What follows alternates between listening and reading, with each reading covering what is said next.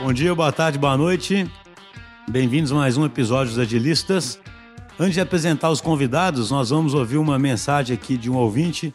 Acho que todos devem estar sabendo, a gente agora criou um canal no WhatsApp, onde a gente quer aumentar a interação com vocês.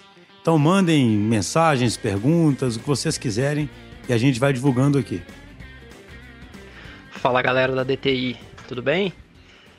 Aqui é o Rudá Martins, eu atualmente sou head de inovação na IHM Stefanini e eu queria aproveitar que vocês abriram esse canal aqui no WhatsApp para dizer que o podcast de vocês está muito massa, vocês estão de parabéns.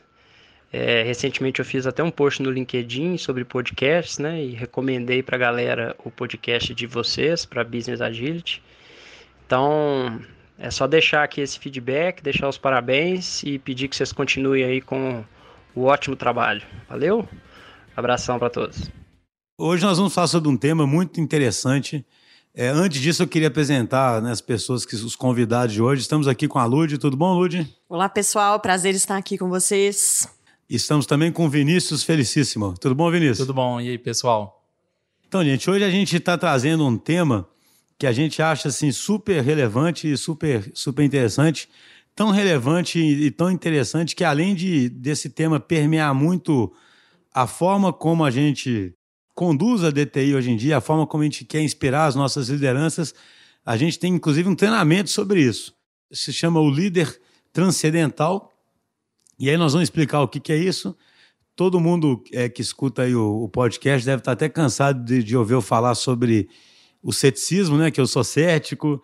E aí imagina um cara cético igual eu quando ouve falar do líder transcendental, né? É, tem gente que não acredita nem no líder servidor e a gente está falando agora do, do líder é, transcendental. Antes de começar a passar aí para o Vinícius e para a Luz, que são as pessoas que, inclusive, ministraram esse meu treinamento aqui, então vai ser uma, uma conversa bem interessante.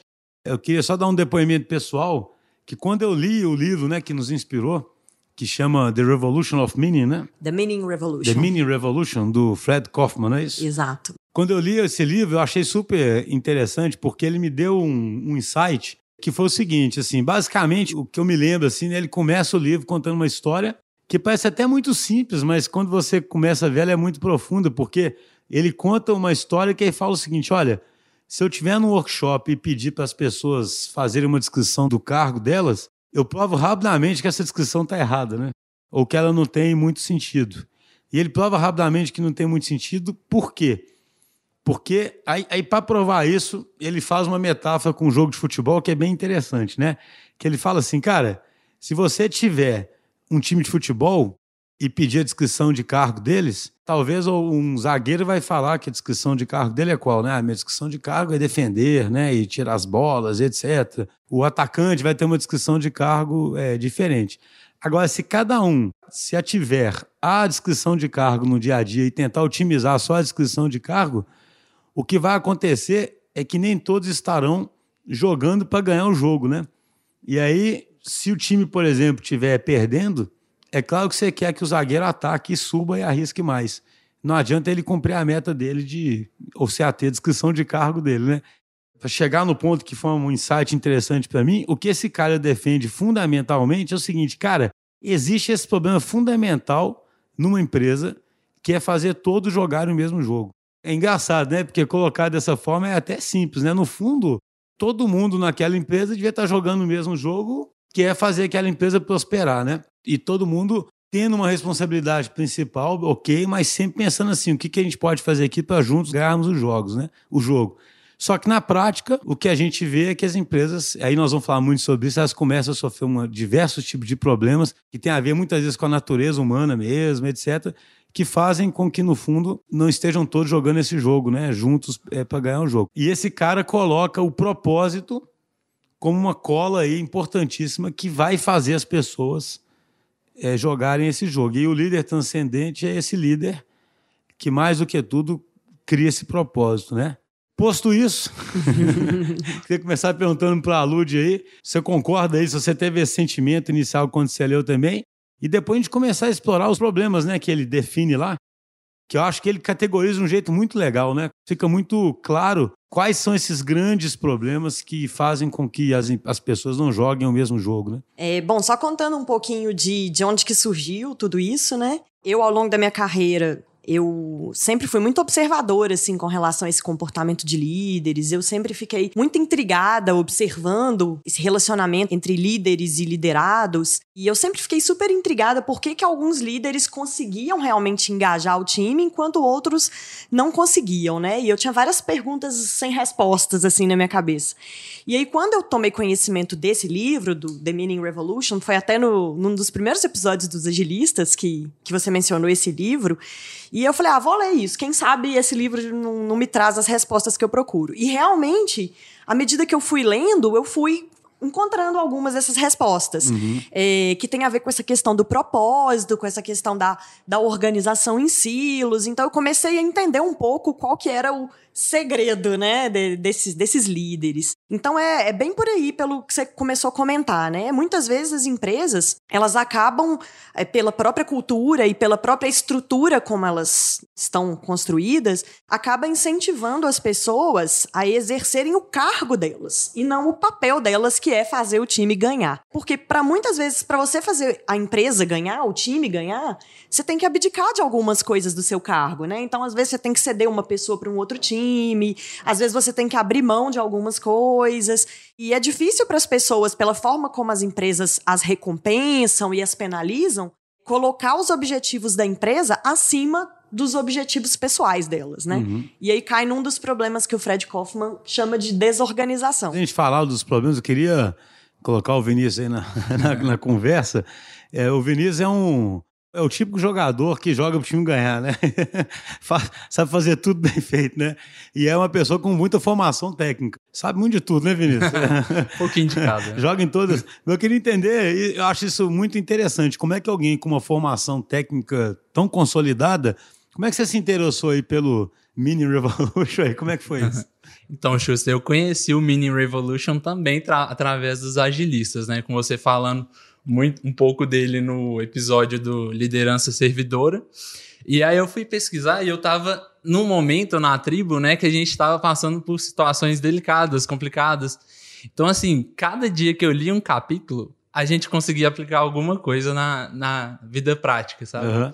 Aí, então, é, isso me impactou de uma forma muito grande, porque eu entendi que, assim, entendi o que, que vocês faziam para me deixar motivado. Você, eu falo, é, o Schuster, Vinição, o Filipão.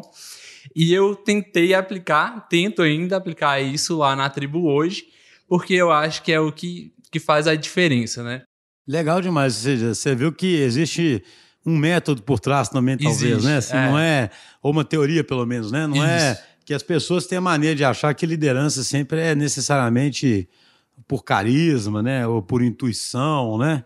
E ainda que possa até haver liderança assim, não necessariamente vai ser assim, né? Mas uma coisa que é interessante disso que ele falou é também não é nada extraordinário, né? Me marcou durante o treinamento que a gente estava fazendo. Eu fui colher feedback de algumas pessoas, aí teve uma pessoa que me falou assim: Nossa, que legal, vocês não estão falando aqui nada que não seja já sabido ou nada complicado. Vocês estão simplesmente falando sobre coisas que na teoria são simples, mas que na prática a gente não vê acontecendo, né? Então não tem nada assim. O transcendente é decepcionantemente simples. É isso que eu falar. né? É, não, isso aí eu acho curioso, eu até fico sempre falando, gente, eu quero ainda fazer uma enzima sobre o pensamento mágico, né? É porque, na verdade, nunca existe uma mágica, né? As pessoas vão atrás de um segredo, né? Qual é o segredo da liderança? Então, cara, não existe, obviamente, um segredo. Agora, exige você arduamente, você tem que estar. Tá, é igual, por exemplo, antes de entrar no transcendente, no líder servidor, você tem que estar disposto a estar próximo das pessoas, a querer cuidar das pessoas, a escutar as pessoas. Você já tem que ter essa disposição de cara. Não tem um segredo que você, né, olha, ah, tá faltando eu fazer isso. Você tem que ir lá e fazer, né? A questão é essa, né? E é engraçado, né? Acho que é sempre as dificuldades estão na execução e a pessoa estar aberta a fazer aquilo, né? Então, caminhando para o livro, que eu acho que ele. Esse cara eu achei legal demais, né? Porque ele é um cara que é economista, ele tem um raciocínio muito sólido, assim, né? E ele trabalhou a vida inteira com uma consultoria, pelo que ele conta, e depois ele virou um advisor no LinkedIn, né? E escreve bem pra caramba, né? Eu sou muito fã desses caras que escrevem tão bem. Ele divide em quatro problemas principais, não é isso? Quais são esses quatro? Antes de a gente entrar em cada um, quais são os quatro problemas principais que as organizações deparam? Exato. Então, ele fala primeiramente sobre o desengajamento, e ele, inclusive, ele respalda muito com pesquisas, né? E, e ele menciona uma pesquisa impressionante que fala que apenas 13% dos trabalhadores estão efetivamente engajados no trabalho, né? Enquanto 24% estão é, ativamente desengajados, ou seja, engajados em prejudicar a empresa, o que é impressionante, né? E os outros 63% não estão nem aí, digamos assim. Eles Estão são. cumprindo tabela Estão cumprindo tabela, exatamente. Então ele fala sobre o desengajamento, ele fala sobre a desorganização, que é isso que a gente começou a falar do time de futebol, que é cada pessoa trabalhando para cumprir a sua meta individual, enquanto a meta da empresa, né? O propósito da empresa é deixado de lado. Ele fala sobre a desinformação, que também é um problema muito complicado, né? Que é cada um enxergando ali o seu o seu mundinho e a dificuldade que existe de conciliar essas diferentes visões para uma visão compartilhada. E por fim, a desilusão, que, na minha opinião, é um dos mais complicados, que é, é exatamente a, a, decepção com o líder, né? É o líder que não dá o exemplo, é o líder que fala uma coisa e faz outra, então isso provoca uma desilusão. Então, esses são os quatro problemas que ele coloca como os principais. Entendi. Então vamos falar um pouquinho sobre qual primeiro? Do desengajamento, pode ser? Pode ser, pode ser. Quer dizer, então, que não sei se o pessoal se atentou a isso, né? De 100 pessoas que uma empresa tiver, 13 estarão engajadas. Exatamente. É quantos que estão desengajados ativamente? 24. 24 estarão remando contra. Exato. E o resto não está lá só por, por estar, né? Eu já vi, isso é pesquisa do Gallup, né? Eu já vi esse, Gallup, esse, esse número em outros, em outros livros também. Parece ser verdadeiro, né? Eu falo assim, já vi isso.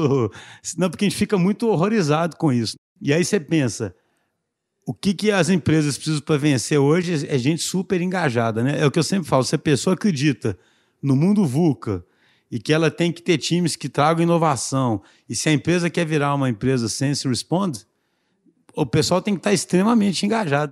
Uma das coisas mais importantes que existem é isso, né? Porque num ambiente mais estável, o cara ir lá cumprir a tabela dele, talvez com eficiência, beleza, né? Aquilo ali é suficiente. Agora, a empresa cumpridora de tabela vai ficar para trás, né? Só que está falando que a maior parte da mão de obra ou é cumpridor de tabela ou é ativamente desengajada. E o interessante disso é que não é isso que as pessoas querem, né? Por outro lado, o próprio Gallup tem algumas pesquisas que mostram que hoje em dia as pessoas querem se engajar. Elas não querem simplesmente cumprir tabela. A forma como as pessoas lidam com o emprego hoje já não é igual a não sei quanto tempo atrás, onde o emprego era simplesmente um ganha-pão.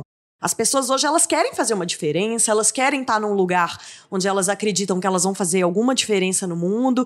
Então, existe um gap muito grande, que é o que você costuma falar, de, de execução, porque as empresas têm nas mãos pessoas que querem se engajar e, por alguns motivos diversos, elas não conseguem fazer essas Entendi. pessoas se Isso é engajarem. bem interessante, né? Porque podia ter um desengajamento, porque podia ser um problema da sociedade, né?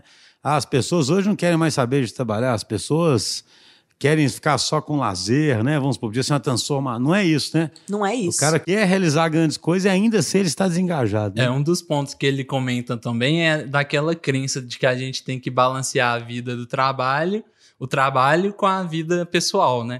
Mas isso também gera uma polarização entre os dois, como se você, quando estivesse trabalhando, você não estava vi não tá vivendo, e quando você está vivendo Entendi. é quando você não está trabalhando, né? Como se fossem dois opostos e não talvez um contínuo ali onde você Isso. Tem realização nos dois, né? É, e aí as pessoas, as pessoas ignoram que na carreira delas é onde que elas podem construir né, a sua identidade, seus princípios, valores. Não existe essa fronteira tão bem definida, né? É. As pessoas querem viver no trabalho Aham. também. Elas querem se realizar, elas querem Sim, conquistar. Essa crença aí que o Schuster estava falando que as pessoas querem mais prazer, só prazer, dinheiro e tal, é acreditar que o ser humano está preso lá na, na base da pirâmide de Maslow, né?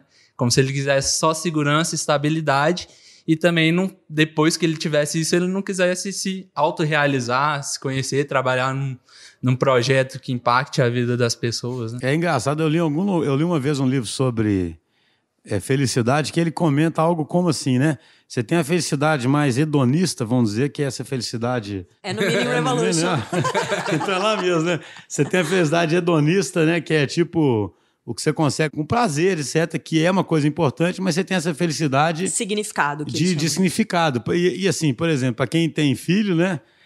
o filho te traz um extremo prazer, uma extrema felicidade, mas um, do ponto de vista hedonista, ele te remove várias possibilidades né, que você tem na sua vida desse prazer hedonista. Mas são dois eixos, né? Você tem que estar. Tá, se você olhar um quadrante que construtor adora, né? Você tem que estar num quadrante onde você tem as duas coisas, né?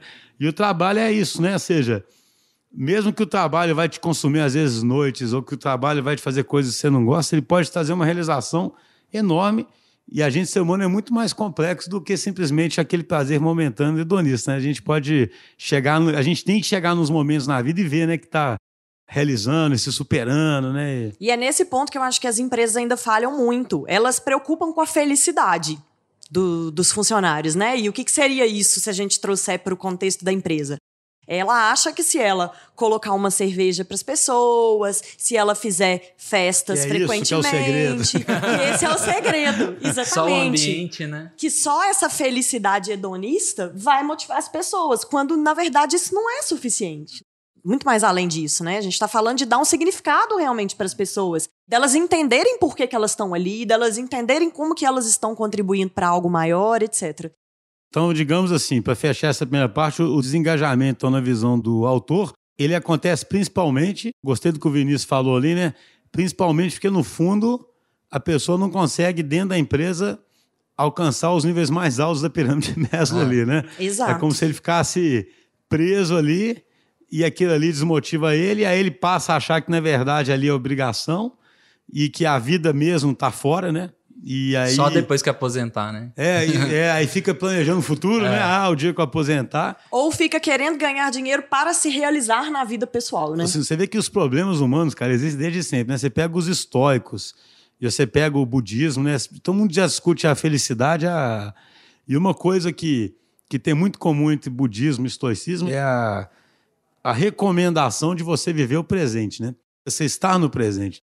Isso que você falou aí, né, Vinícius? O cara ele fica projetando o futuro onde um dia ele estará aposentado e finalmente se livrará do fardo né, é. do trabalho. E, e realmente, se você ficar pensando que você passou grande parte da sua vida projetando isso e não tendo realização ali, né, é muito triste mesmo. Né?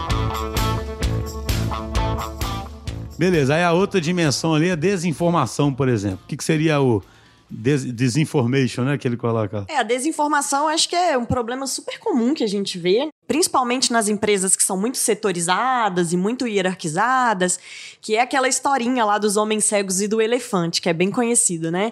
Cada um tá tocando uma parte do elefante e acha que aquilo é uma coisa. Então, algumas pessoas estão tocando a, a pata do elefante e acham que aquilo é um tronco de árvore, né? Então, essa historinha bem conhecida, que é basicamente isso. Cada um tá enxergando a sua realidade e tá correndo atrás daquilo que ela acredita que é o melhor dentro daquela realidade. Então isso traz vários dilemas, né? A questão da descentralização das decisões. Então, é essa questão das pessoas se preocuparem muito com a informação que elas têm e olharem pouco para a informação mais sistêmica. Tem uma sigla que chama, se não me engano, é MESSE, já viu essa sigla? MSE, que é Mutually Exclusive Comprehensive exhaustive, que é assim, o organograma tradicional, o que, que o pessoal tenta fazer no organograma tradicional? Ele tenta fazer com que as caixinhas sejam mutuamente exclusivas e que você seja exaustivamente abrangente dentro de cada caixinha que ela tem que fazer. Todos os temas se entrelaçam, né? Lá no Teams of Teams, por exemplo, ele acaba falando da desinformação de que forma? Ele fala assim, cara, você tem que ter um sistema de inteligência espalhado na empresa onde cada um possa acessar a informação que ele precisa e começar a ter uma visão mais consolidada do que alguém previamente decidir qual informação cada um precisa, né? Que tem muito a ver com isso.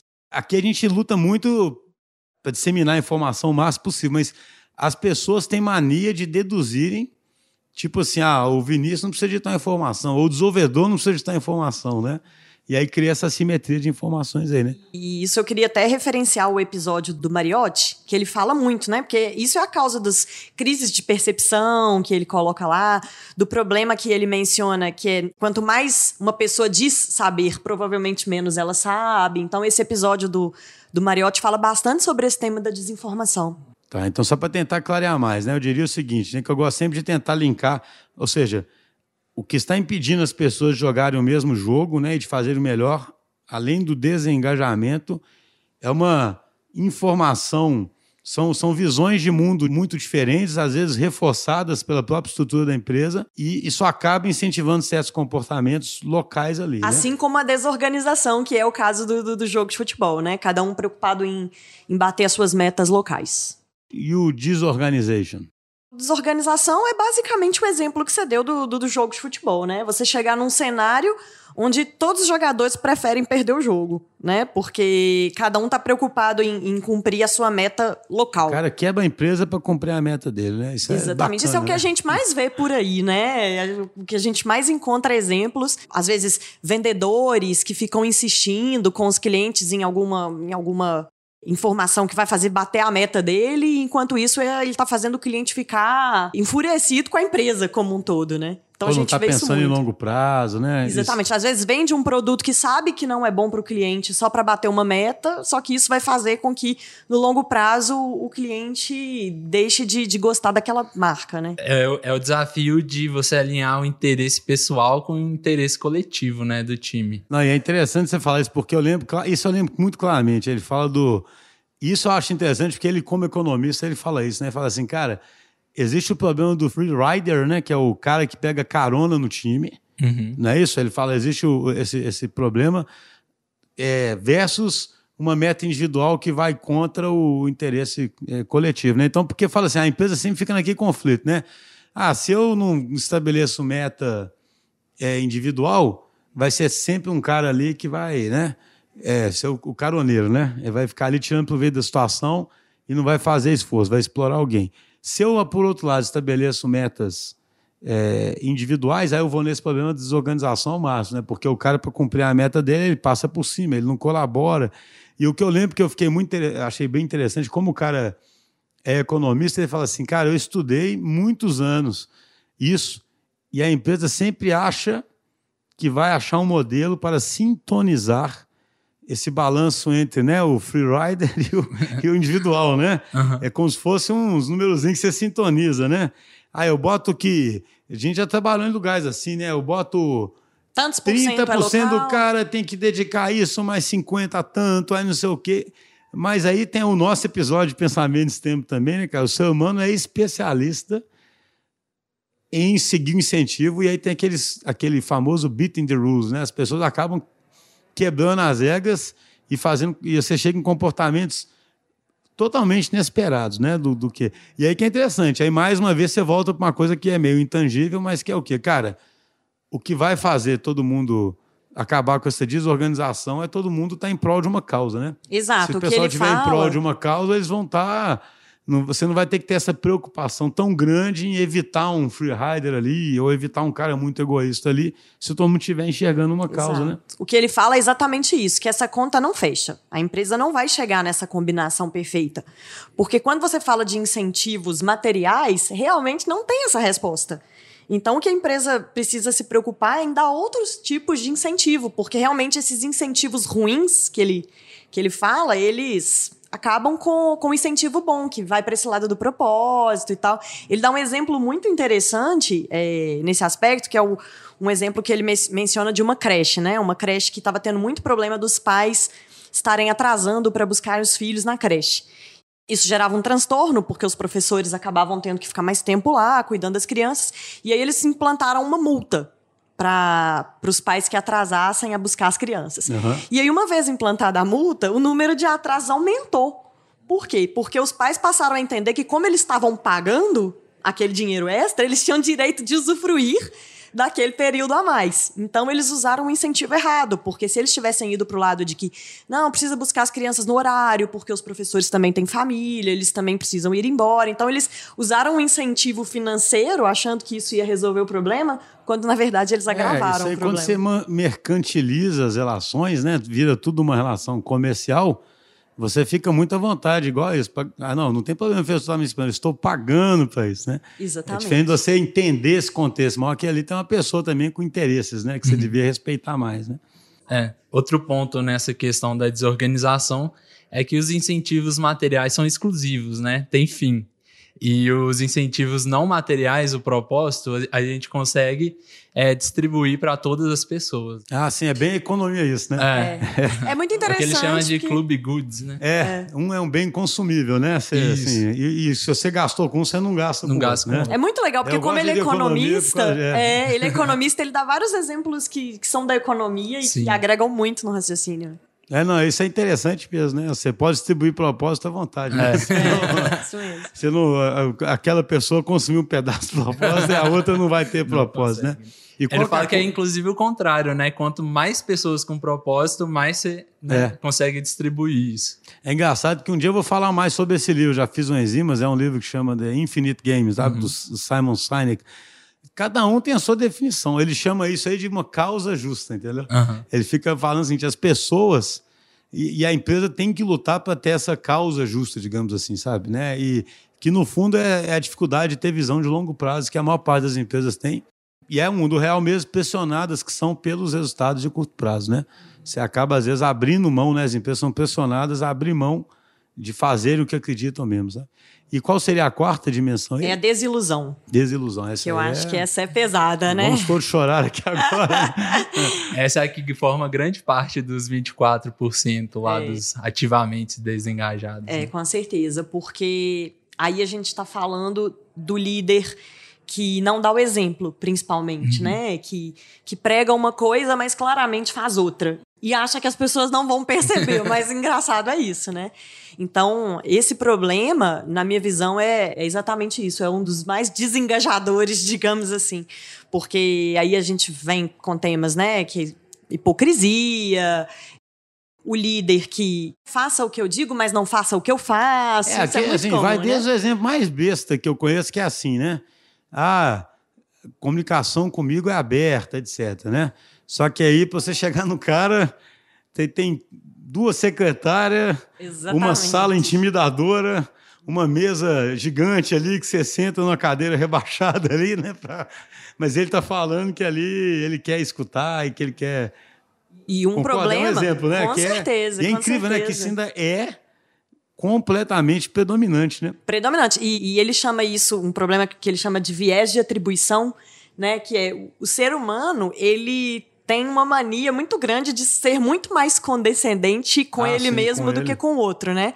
Então é o líder que, que fala para a equipe durante um treinamento que ninguém pode usar computador durante o treinamento, porque o treinamento é muito importante, todo mundo tem que prestar atenção, mas ele fica o treinamento inteiro mexendo no computador. Só que ele. Ele tem um motivo. Ele né? tem um motivo, ele é muito ocupado, ele tem que responder o cliente, então isso provoca exatamente isso, desilusão, né? Porque, ah, por que, que o cara pode e eu não posso, né? E o líder, ele vai ser julgado o tempo todo, ele vai ser o mais julgado de todos. Então ele tem que tomar muito cuidado com isso, porque se ele perde a credibilidade, isso é um buraco negro, né? Uhum. Uma coisa que alguém pode estar se perguntando, né? Por que, que esse livro que a gente está falando tanto, por que, que ele chama The Mini Revolution? É, então, o The Mini Revolution, né, que é a revolução do propósito, do significado, tem a ver com tirar o incentivo material como centro da, da atenção das empresas, né? Como o principal driver de motivação e colocar o propósito, né? E aí a, o link com o líder transcendente é que ele vai ser a pessoa que vai fazer essa mudança. Ele que ele vai é o, convidar ele é o guardião disso aí. É, né? para fazer essa revolução. Eu não lembro. Ele chega a falar alguma coisa sobre fragilidade, sobre o líder demonstrar fragilidade, alguma coisa assim não? não vulnerabilidade, né? eu acho que ele fala... Aliás, eu tô até falando a palavra errada, É, ele fala um pouco mais no final, quando ele fala de se superar, né? É, ele fala um pouco sobre o líder se colocar numa posição de humildade, de permitir que o time o Sabatini quando achar que ele não está, não está cumprindo com aquilo que ele prega, né? Eu tive vontade de fazer um episódio um dia sobre vulnerabilidade, porque Esse negócio é interessante, porque vocês veem o seguinte, gente. Tudo que a gente fala, no fundo, é para aproximar as, as, pessoas, né? As pessoas terem mais confiança uma, uma nas outras, né? Nas estruturas tradicionais, até o Mariotti fala disso também no, no, no episódio dele, como ele fala em ficção, né? Ficção, ficção corporativa. corporativa, né? É assim, é quase proibido demonstrar vulnerabilidade. Só que é engraçado que no, eu até usei o termo errado, porque vulnerável o ser humano é por definição, entendeu? Uhum. Sabe? No momento que você nasceu e pode morrer, você é vulnerável, né? Assim, você pode ter perdas, você vai ter perdas, você vai o tempo todo você vai estar sujeito a acontecer uma coisa que não está no seu controle. Então, o vulnerável é isso, né? A nossa condição é de vulnerabilidade, né? E isso é anti-intuitivo, quando... né? Porque às vezes li... a pessoa que quer ser líder, ela. Exatamente. Ela, ela não, não, quer, ser vulnerável, ela é, quer estar numa posição ela... de, de herói, de poder. Aí, né? Porque eu queria começar a caminhar então para o outro lado agora, assim, o que, que ele. Claro que nós vamos conseguir falar tudo, mas ou seja, beleza, tem esses quatro problemas. Mas então o que, que esse novo líder faz de diferente, ou o que, que ele tem que fazer para começar a, a combater esses, quatro, esses, esses problemas? A coisa que eu acho assim que de cara é preponderante é é, ele tem que se livrar do ego dele, né? Tem um momento do livro que, que é muito interessante que ele fala: se você quer liderar, você tem que amar mais a missão do que a si mesmo. Né? Então, é, essa pessoa ela tem que entender que a liderança ela não está atrelada a poder, ela não está atrelada a status. Pelo contrário, né? a gente sempre fala aí do líder jardineiro, do líder servidor. Tem uma frase que fala, né? O melhor líder é aquele que, que as pessoas acham que fizeram sozinhas. Então, quanto mais invisível, entre aspas, for o líder, é, melhor ele tá criando aquele ambiente, né? Isso é muito anti-intuitivo, porque isso vai contra tudo que as pessoas associam à palavra liderança. Então, acho que o primeiro passo para ele transcender, digamos assim, é ele entender que, que o ego dele tem, tem que ser deixado de lado em prol desse propósito nobre, né? O transcender é nisso, né? Ele está indo além, né? Da... Porque, assim, os líderes normalmente se concentram muito na sua agenda pessoal e nessa conquista de poder e status na organização. Você vê que é um negócio muito, muito profundo e contraditório com todos os incentivos, né? Com todos os, os perks, né? Que as empresas, né? Que o, o cara, eu sempre falo, olha a dificuldade que é para as empresas se transformarem nesse sentido, porque o cara está numa empresa a vida inteira ali e na medida em que ele tem ascensão, ele ganha uma mesa melhor, ele ganha um carro diferente, sabe? Cheio de símbolo de status. E você está falando para ele é, é, se livrar do ego e pensar mais nesse propósito e em como fazer esse propósito se espalhar do que nele, né? Exato, ele, ele tem que sair do caminho, é. né? Mas ele nem tenta, ele nem propõe se livrar do ego. Ele se propõe primeira pessoa entender quando o ego está atingindo, né? Que ele chama lá de beliscou emocional. Então é a pessoa se conhecer, saber que o momento que ela está sentindo algum sentimento ruim em relação a outra pessoa, pode ser porque alguma coisa nela foi ativada do passado dela. Então é nessa questão de entender, se conscientizar para quais são seus gatilhos para que você consiga, né, se li liberar dos liberar efeitos que ele É que senão daqui causa. a pouco todo mundo vai achar que o líder tem que virar um monge também, né? é, né? Um cara que... ele dá o exemplo lá de quando você está numa sala de reunião e alguém tem uma é, ideia super inteligente, super esperta e tal. Aí a pessoa se sente super ameaçada, é, ameaçada né? né? Vulnerável, porque tem alguém mais inteligente com ela. E na medida que ele entende que o problema não é com aquela pessoa que está se sobressaindo, é com os, com os gatilhos que ele tem, as, aí ela consegue né, né? se é, tranquilizar em relação a isso. E isso é super difícil, né? Porque o ser humano ele quer ser admirado.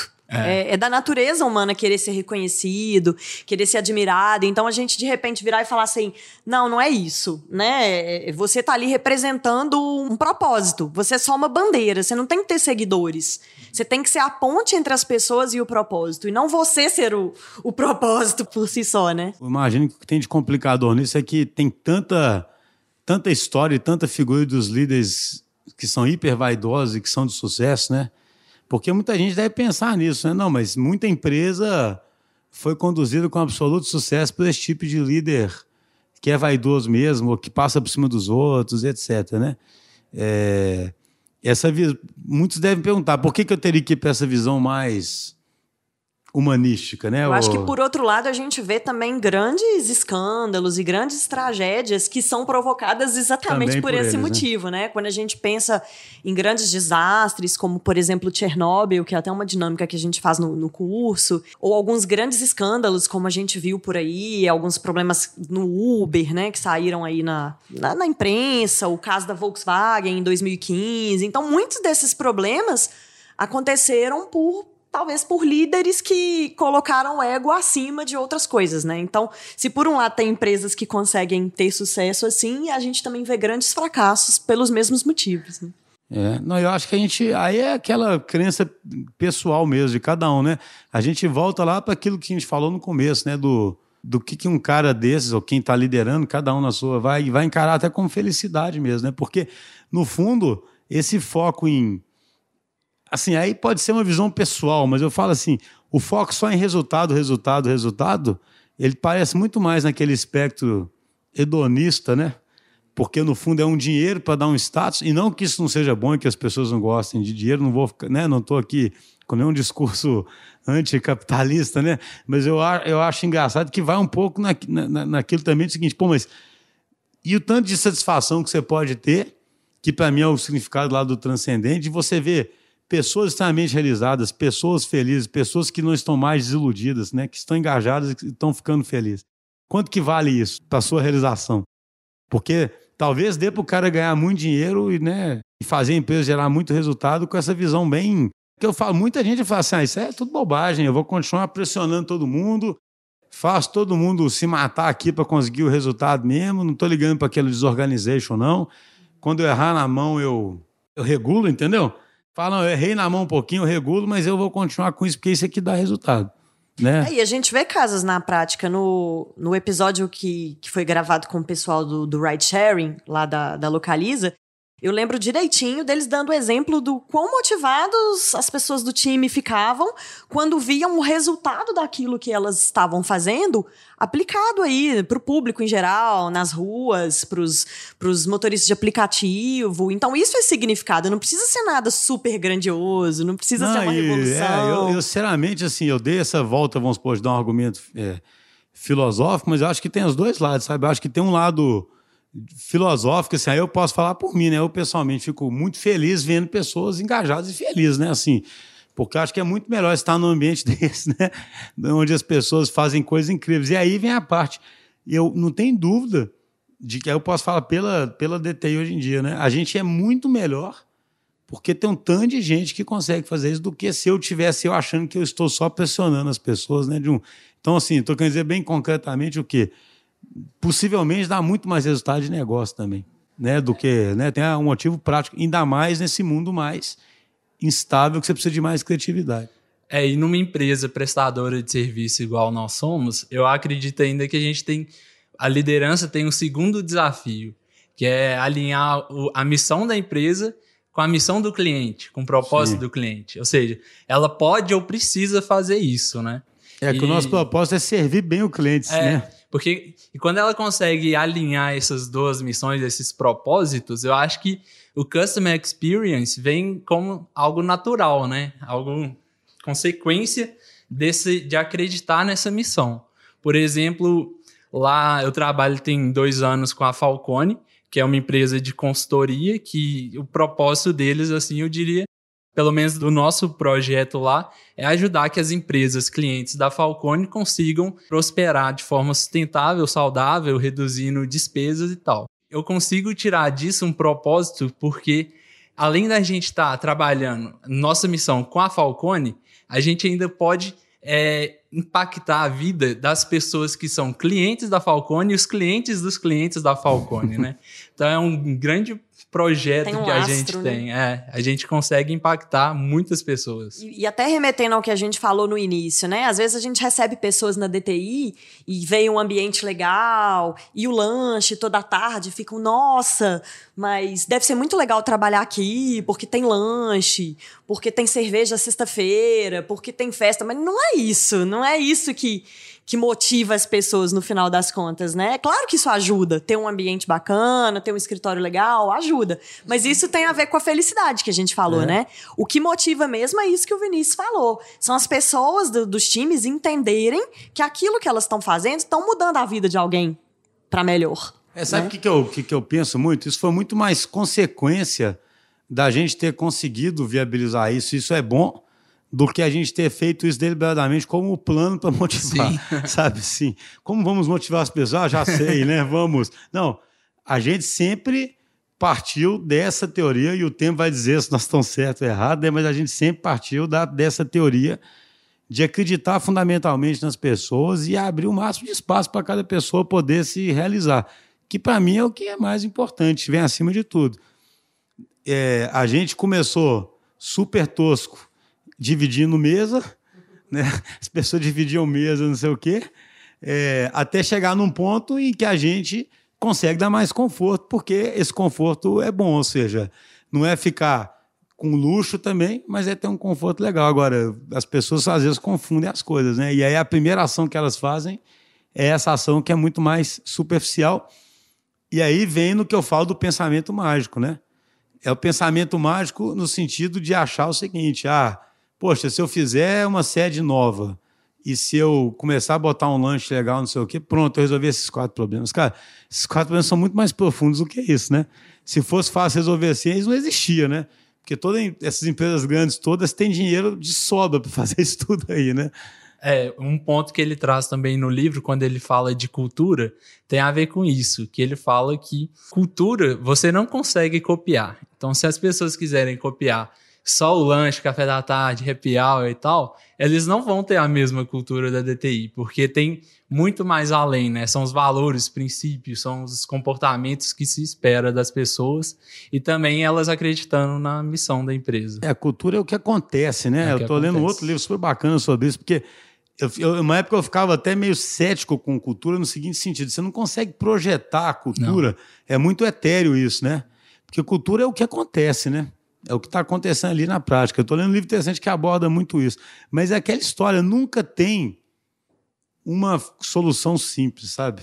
O que tem é todo mundo estar tá junto ali, né? Tentando entender. Por isso que eu falo, é desafiador, porque as pessoas preferem estar sentadas nas suas caixinhas, mais ou menos definindo algumas diretrizes e regras e imaginando que agora as coisas têm que funcionar né? E não estarem. Aí eu queria te fazer uma pergunta, Vinícius. Você falou que começou a pegar algumas experiências e botar em prática. Você lembra de algum caso interessante aí que, que você possa compartilhar? Lá ele fala muito de acerramento colaborativo ao invés do, de um cabo de guerra, né, entre duas pessoas. Acirramento? Acirramento, escalonamento, né, em português. Uhum. Ah, isso é ótimo, é, essa parte do escalonamento É, escalonamento colaborativo.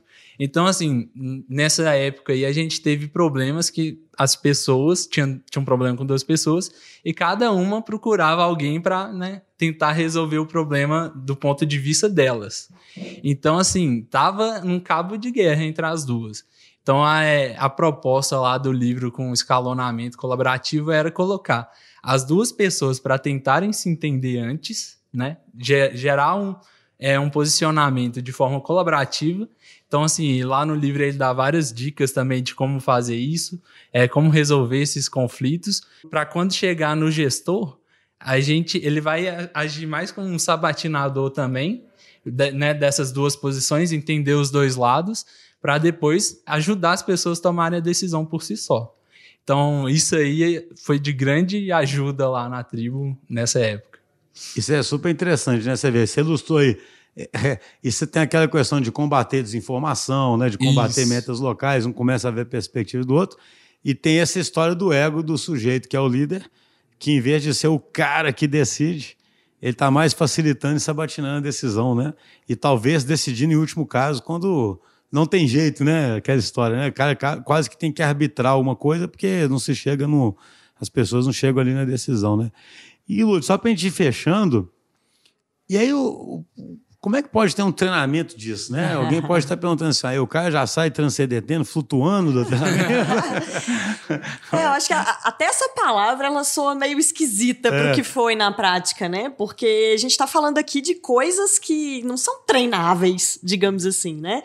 Eu acho que a, a minha ideia quando eu decidi montar esse treinamento, entre aspas, foi promover um fórum diferente desses cursos de liderança que a gente vê por aí, né? Porque os cursos de liderança normalmente são, ah, aprenda a negociar melhor, aprenda a se comunicar em público. E não era isso que a gente queria falar, né? A gente queria realmente promover é, um momento ali com o um grupo de para a gente começar a lançar essas verdades mesmo, começar a plantar essa semente de que talvez a gente não esteja parando para pensar em alguns assuntos que são bem críticos para a liderança, né? Então foram dois dias onde a gente discutiu sobre integridade, que é uma coisa que raramente a gente senta para para conversar sobre, né? Sobre colaboração, sobre superar o ego, sobre lidar com, com a finitude da vida. Então, é, a própria palavra treinamento, eu não sei se caracteriza muito bem, porque a gente não estava lá para treinar ninguém, né? A gente estava mais para provocar uhum. e fazer as pessoas pararem para pensar em coisas que geralmente elas não pensam. No processo de mudança que a gente tem estudado, né, e está tentando até criar uma oferta em, em torno disso, tem um negócio que em inglês é difícil de traduzir, mas que, que eles chamam de priming, né? O Prime é como se fosse um pré-sugestionamento, entendeu? Então, imagina assim: o cara tem que entender o que é produção puxada. Aí você lê, né, você lê as coisas, você imagina, mas aí você faz uma dinâmica. Tem uma dinâmica famosa de Lean, por exemplo, que as pessoas vão é, ficam em série, e aí um, um, cara tem que dobrar um papel, o outro dobra mais, dobra mais, até o último ali termina de fazer o barquinho, por exemplo. Aí quando você pega isso na perspectiva de Lean, em vez de ficar gerando estoque intermediário, você fica puxando e compara com quem está gerando estoque intermediário, o cara sente, entendeu? Como se ele sente ali a diferença de tempo de resposta que alguém que está usando o Lean vai ter. Porque o cara causa distúrbio na produção, ele muda um pedido no meio. É, é muito interessante esse experimento, né? Porque enquanto um, num caso você vai ter um estoque de barquinhos brancos, por exemplo, sendo feitos ainda, porque está todo mundo trabalhando com eficiência para fazer aquele barquinho, aí de repente apareceu um pedido urgente de um barquinho vermelho, como você está cheio de work in progress, aquele negócio vai demorar o tempo de ciclo. Mas, enfim, depois de uma dinâmica dessas, o cara está pré-sugestionado a entender melhor como que aquilo seria aplicável né, no dia a dia dele, sabe? É... Então, eu, na verdade, para mim, esse, esse treinamento, ou curso, né, ou imersão, né, ele é como se fosse um grande priming de temas relevantes que deveriam sugestionar o cara para ele começar a ter insights no dia a dia e fazer o para casa dele, né? Exatamente. Não é, não é sair, né? Ele não vai virar o certificado de líder transcendente, né? exatamente. É, a gente fez dinâmicas exatamente para provocar esse tipo de reflexão, né? Será que você é um líder que se coloca muito no papel de vítima em vez de assumir a responsabilidade pelas coisas? Será que você está negociando seus compromissos de forma íntegra com seus clientes? Então foi muito mais uma provocação e dois dias assim de muita reflexão reflexão do que efetivamente ensinar técnicas, ensinar ferramentas. É engraçado, assim. né? Porque isso aí a gente está falando muito de líder, mas é para ser humano, né? Pessoa. né? Assim, tudo que você falou aí, né? Uhum. Não é porque assim isso na sua vida, com seus filhos, com seus amigos, né? Isso tudo são, são temas, sei lá, que tão, fazem parte do dia a dia, né? Exato, com certeza. Então é isso aí, pessoal. Estamos chegando ao fim aqui. Muito obrigado, Lud. Obrigada, pessoal. Valeu, Vinícius. Obrigado, Schuster. Um abraço para todos e até o próximo episódio.